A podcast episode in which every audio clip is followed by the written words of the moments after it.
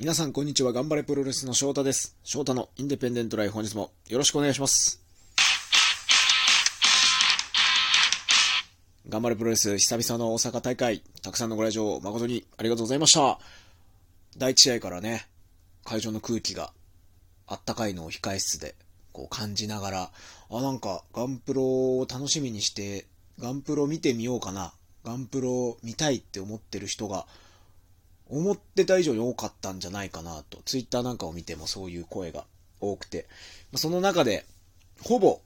ゲストも少なかったんで、ほぼ、なんか等身大のガンプロで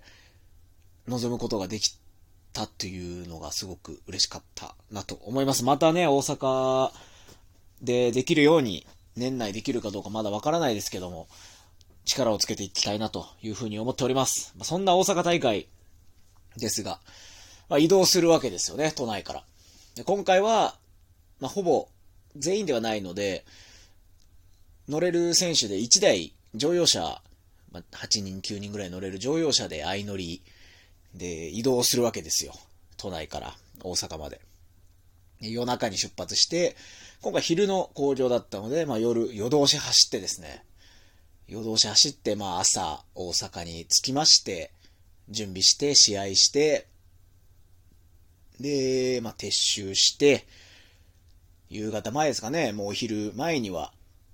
もう車に、おあ、お昼前じゃないですね、工場終わっても夕方前には、車を、大阪を出まして、ずっと高速を走って、終電前には、もう都内に帰るというスケジュールで、大阪大会というのはやる、やったんですけど、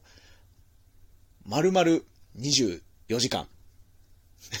ぴったし24時間ぐらいの工程なんですよね、これ全部で。ちょうど東京出てから東京に帰るまで24時間ぐらいのスケジュールで。団体が大きくなると、選手が20人、30人、スタッフを集めてね、それぐらいの人数になると、大型バスで移動するというのが、日本のプロレス界のスタンダードというか、常識という感じなんですけど、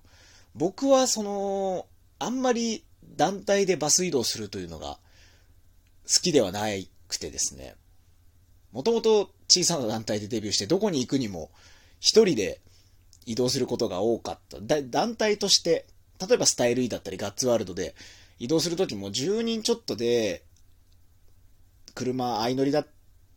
車みんなで乗り合わせて行ったりとか、まあマイクロバスで行くこととかはあったりとかしたんですけど、それぐらいの規模感で移動するのがすごく好きで、大型バスっていう移動はあんまり、な、まあ慣れてはいるんですけど、そんなに好んでするというか、乗るんですけど、結局。もし可能なら一人で夜行バスで移動してもいいかな。で、車とかあって、車あるなら一人で車で移動したいなっていうぐらいの、もちろんそれは予算的にどうなんだという部分はあるんですけど、レスラー、まあ、どうなんですかね、その日本の巡業スタイルみたいなものに、工場を回していく意味で、大型バスとトラックで地地方を、まあ、日本国内を回るというのがスタンダードなんですけど、僕は車でみんなで行くっていう方がすごく合ってて、なおかつレスラーでこういう生活の方がいいんじゃないかな。アメリカなんかはね、それぞれ団体が移動を用意してくれるわけじゃなくて、サーキットをこう、レンタカー借りて、みんなで乗り合わせて運転交代しながら移動するっていうのが、これがまあスタンダードだというふうによく言うんで、で、今回大阪まで移動していて、レスラーってこういう移動の方がいいんじゃないかなというふうに改めて思ったのは、これも人によると思うんですけど、よく喋るんですよ。僕運転するんで、基本的に長時間。運転してる方が楽なんですよね。で、運転してると助手席にいる人と喋るんですよ、たくさん。今回なんかだと、大岡さんとよく喋ってましたけど、で、そこでプロレスについてああでもない、こうでもないとか、こう、普段あんまりできないような深い話というか、夜中になると特にね、お酒を飲んでるわけでもないのに、いや、僕はこういうふうに思うんですよとか、こうしていきたいですよねとかいう話をしやすいんですよね、車に乗ってると。普段聞けないような話をしたりとか、もちろん、たわいもない話もするんですけど、で逆に、人が運転してる時も僕、助手席に乗るの比較的好きで、で、そこでも、プロレスについてああだこうだと、こうした方がいいや、こう思うんですけどね、とか、こう喋るんですよ。それが30分1時間とか続いて、これって、思ってる以上に、なんかレスラーとして、こう、マインドというか精神的な部分をブラッシュアップするのに、すごく貴重な時間なんじゃないかな、ということを今回思った。まあ、乗るメンバーが良かったっていうのもあるのかもしれないんですが、この時間って結構貴重なんじゃないかなっていうのをね、今日こん、あの、すごく感じたんですよね。大型バスだとあんまり喋らない。ね、何人も何十人も乗ってるんで、基本的に静かにしてなきゃいけないですし、まあ、日本のその団体の規模感、工業スタイルを考えれば、それが一番効率的であって、利益を生むにはそれしかないんですけど、なんか、これぐらいの規模感、8人、まあ6人とか8人とかで、全然小さい乗用車で4人とかで移動してもいいと思うんですけど、そうやってプロレスを考える時間が長くなって、普段あんまり口にできないようなこととかを話したりっていうのが、僕は、これって大事な時間でもっとこういう文化が広、こういう文化が増えた方が面白いのかななんていうことを思いましたね。いや、あ、あくまで自分の個人的な意見なんで、それをどこもやってくれっていうわけじゃないんですけど、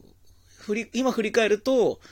アジアンっていうね、アジアンプロモーションっていういろんなち小さな街とかでやる交流もみんなで相乗りで行って、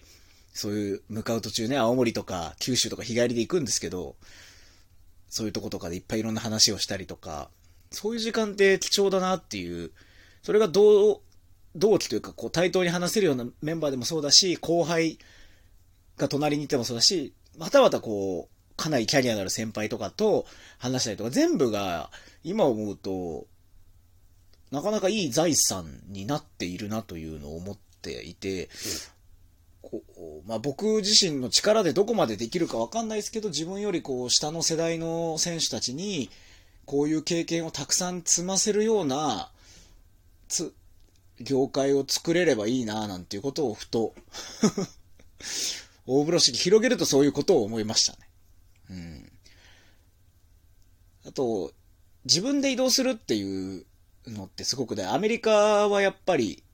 そういうのが基本で、全部自分で手配して、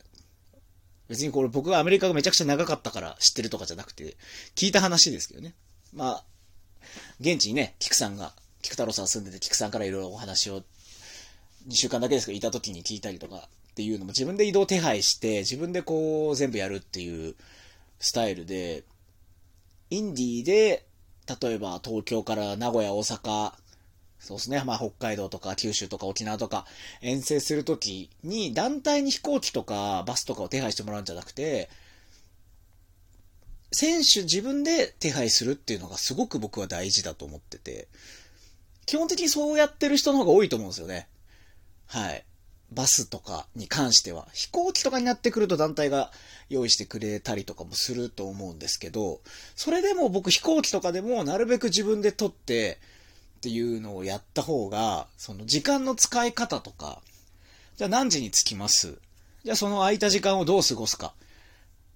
ね、ただ観光してもいいし、レスラーとして何かこう、今ツイッターとかインスタグラムあるわけなんで、何か面白いことをやろうとか、ただ前日に行って、宿泊一泊分かかっちゃうけど、そこでイベントができるんじゃないかなとか、一つ何か試合に向けて面白いことができるんじゃないかとか、じゃあ試合が終わりました、もう一泊しますとか、その、まあ、すぐにじゃあバスで跳ねますっていう風になっても、じゃあそのバスで跳ねる。で東京に着くっていうのを物語にで、物語にするというか、なんかとにかく自分で自分をプロデュースして、自分で自分の工程を組んでいくっていうのが、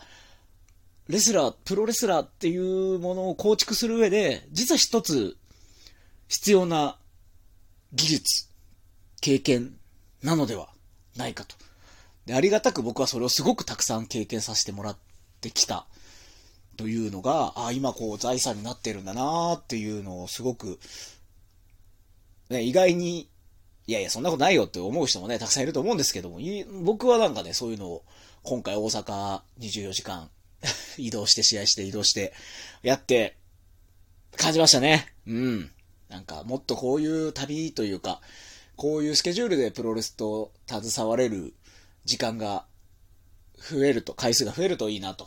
いうふうに思っております。はい、今日はこんな話ですが、最後までお聴きいただきましてありがとうございました。翔太のインデペンデントライフでは、リスナーの皆さんに番組特製オリジナルステッカー差し上げておりますので、ステッカー欲しいという方はぜひぜひ、えー、郵便番号、住所、お名前を書いてお便り送ってください。